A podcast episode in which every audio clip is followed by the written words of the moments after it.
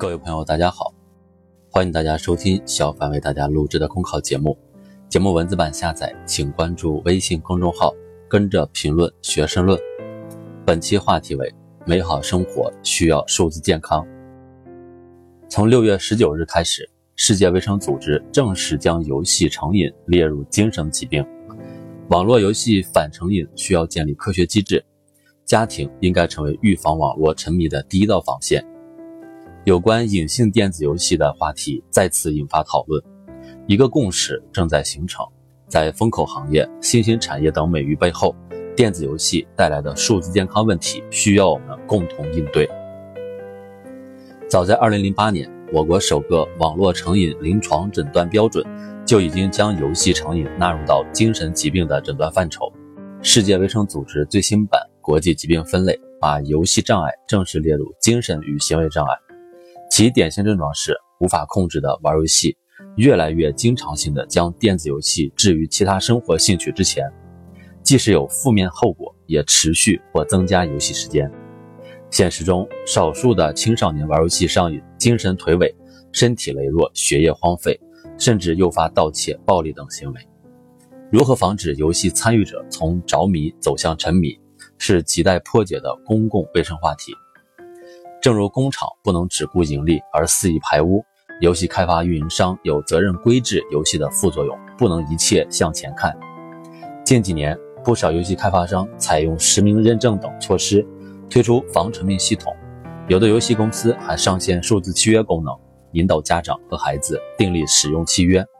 不少互联网公司主动作为，展现出构建行业伦理的积极态度。业界也逐渐地认识到。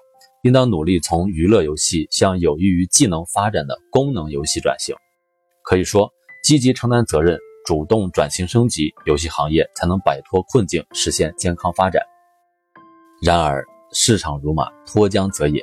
近年来，有的游戏平台实名认证系统形同虚设，各类破解防沉迷系统的手段频出，还有一些网络传播低俗、色情、渲染凶杀、暴力。甚至扭曲历史，传播不良观念，这些顽疾仅靠市场自我调节显然难以消除。治理游戏市场乱象，必须善用法律与制度。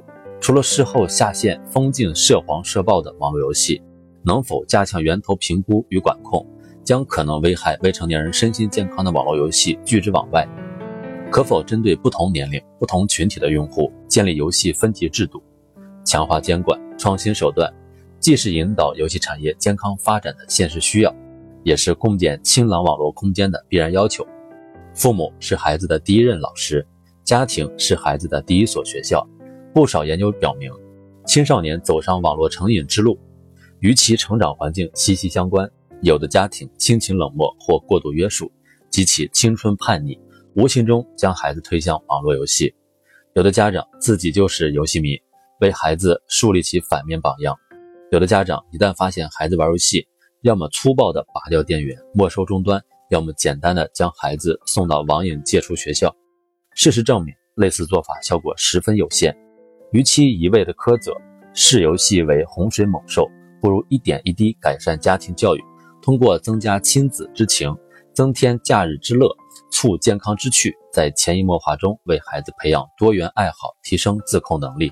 孩子的成长是一个不断上台阶的过程，当他们眼界更开阔，生活更丰富，游戏的吸引力也就自然会减弱。实际上，沉迷游戏的不仅是孩子，更有不少成年人。让人沉迷的也不只是具体的游戏，更是令人难以抗拒的虚拟世界。在这个意义上，网络成瘾比游戏成瘾更为常见，影响更深。正是将越来越多人带入数字亚健康。不少人跟手机相处的时间往往超过家人，一些人已经习惯在微信朋友圈里营造人生赢家的虚幻，在网文网剧的粉红世界里寻找代入感，在刷短视频的热闹中排解孤独焦虑。对个体来说，网络若跨越了现实的疆界，失去的将不仅仅是时间，更是自己与他人与社会更为切实可感的连接。数字时代为人们带来了许多便利，也潜藏着风险和挑战。面向未来，进一步增强反成瘾的自觉，共同维护数字健康，我们才能更好地拥抱数字生活，追求美好生活。本节目所选文章均来自人民网、求是网、学习强国。申论复习，请关注公众号，跟着评论学申论。